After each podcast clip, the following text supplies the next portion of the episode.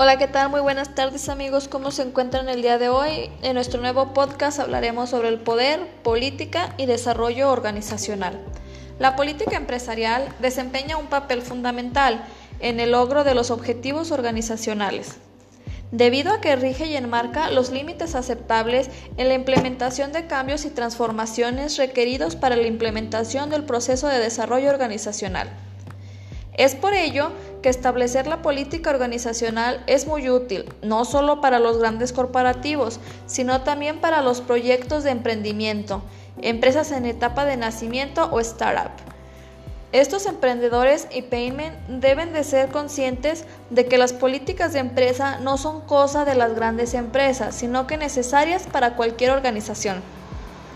Se entiende que como política empresarial es el conjunto de normas y reglas que rigen la actividad diaria de la organización, permitiendo definir cuáles son los principios de esta y cuáles son los modos de trabajo y estándares de actuación en cada una de las situaciones que se presentan diariamente. Desde la perspectiva de proceso, la política organizacional es el mecanismo de representación de los intereses del grupo y la agendas de objetivos empresariales, en consideración de las diversas perspectivas socios, inversionistas, colaboradores, clientes, proveedores, acreedores y público en general. Su importancia radica en cimentar bases sólidas con principios creados por el equipo directivo y aceptado por todos los integrantes, con el objetivo de conseguir una gestión eficiente que permita alcanzar los objetivos organizacionales. Si bien no constituyen leyes, tal como la política organizacional representa las reglas de las empresas, las cuales, en caso de incumplimiento, acarrearán consecuencias para los trabajadores.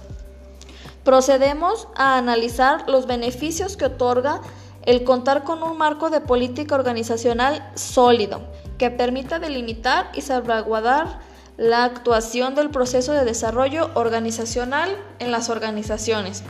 Como punto número uno, tenemos permitir homogenizar las decisiones y protocolos de actuación en todas las etapas del proceso de desarrollo organizacional desde la etapa del diagnóstico hasta la etapa más avanzada que viene siendo la evaluación de los resultados. De esta forma, todas las personas sabrán cómo debe actuar en cada momento con relación a las normas de la empresa. En el punto número 2 tenemos que fungen como guía para que todos los integrantes de las empresas y los consultores de desarrollo organizacional Conozcan qué hacer en cada momento durante la gestión del cambio y el control de las desviaciones suscitadas durante esta fase. El punto número 3 nos habla sobre la política organizacional representada en una hoja de ruta que encausa en conjunto con la filosofía corporativa. Para mejor entendernos, esto viene siendo la base de la empresa, que son la misión, visión, valores empresariales. Los objetivos que deberá alcanzar el proceso de desarrollo organizacional durante su intervención en la organización. En el punto número 4 nos habla sobre la facilidad de la comunicación de objetivos, plan de acción y programa a los diferentes equipos de trabajos conformados específicamente parámetros de referencias específicos que delimitan la actuación de los integrantes en su aportación individual para la consecución de los objetivos en común.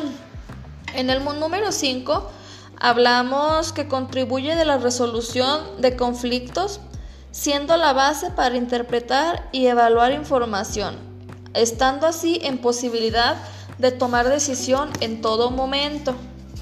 El punto número 6 permite estructurar o reestructurar a la organización a través del proceso de desarrollo organizacional debido a que delimita la reubicación de recursos de la organización. El papel del poder y la política en la práctica del desarrollo organizacional tomamos como referencia a Robert Dahl, define como la capacidad de conseguir que un actor haga algo por sí mismo, no habría hecho. Su recepción nos permite asimilar el poder como una fuerza causal, para entender los resultados de la interacción social dentro de las organizaciones, ya que si bien De acuerdo con el autor Reyes Ponce, administrar es la función de lograr que las cosas se realicen por medios de otros u obtener resultados a través de otros. Estaremos en posición de inferir que la acción de administrar requiere de un ejercicio pleno del el cual requerirá de un acuerdo un adecuado cuerpo normativo establecido en la política organizacional para delimitar el poder, salvaguardando la integridad tanto de la compañía como de sus colaboradores. Para Michael Fackel, el poder representa una interrelación de fuerzas que no solo busca permitir, sino también producir, debido a que el adecuado ejercicio del poder permite lograr la máxima eficiencia en el alcance de los objetivos empresariales. La clave para lograrlo estará en tener que recurrir a imposiciones, sino más bien a interiorizarlo y reproducirlo, empoderando a los colaboradores en forma y beneficio de su aportación. Las organizaciones politizadas son aquellas fuerzas que la regla selectiva e inconscientemente caracterizándose además por conductas poco propicias para el desarrollo organizacional, como las siguientes. El énfasis del interés individual y metas personales en lugar de procurar el cumplimiento de objetivos en común. El poder y la autoridad no están debidamente distribuidos. Se distinguen con claridad los integrantes pertenecientes a un grupo dominante. Esto es reflejado con falta de integración entre los que tienen poder para la aplicación de sanciones ante incumplimiento de la política organizacional y el grupo dominado.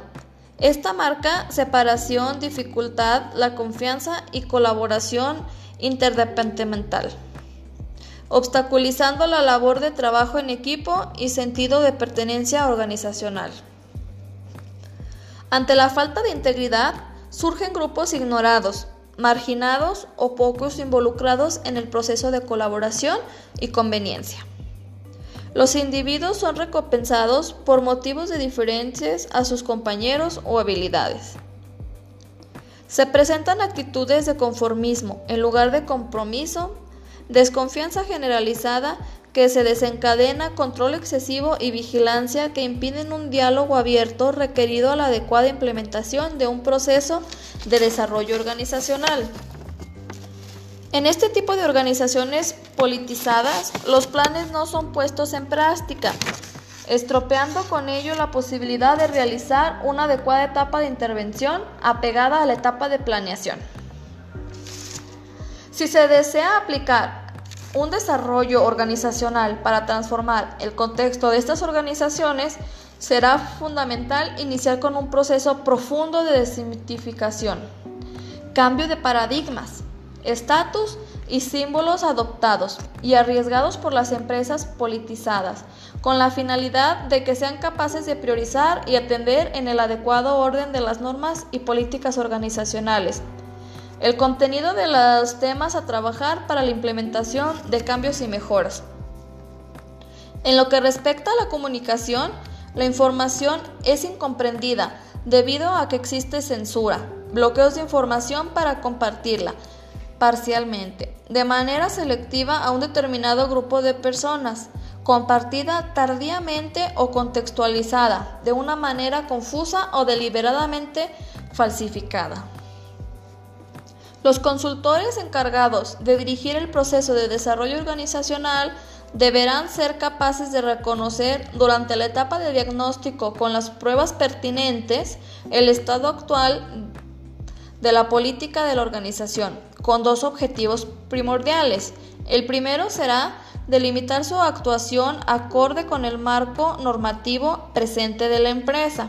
El segundo, pertenecer y poder detectar las deficiencias en caso de que se tratase de una empresa politizada para poder brindarle una adecuada intervención. Existen las organizaciones que han optado una filosofía que busca dejar de concentrar el poder únicamente en los altos mantos directivos, sino otorgar poder a sus colaboradores a través de un facultamiento para asumir responsabilidades y toma de decisiones respecto a las actividades desempeñadas en sus puestos de trabajo, así como surge el empowerment. Sería todo por el día de hoy, nos vemos en nuestro próximo podcast.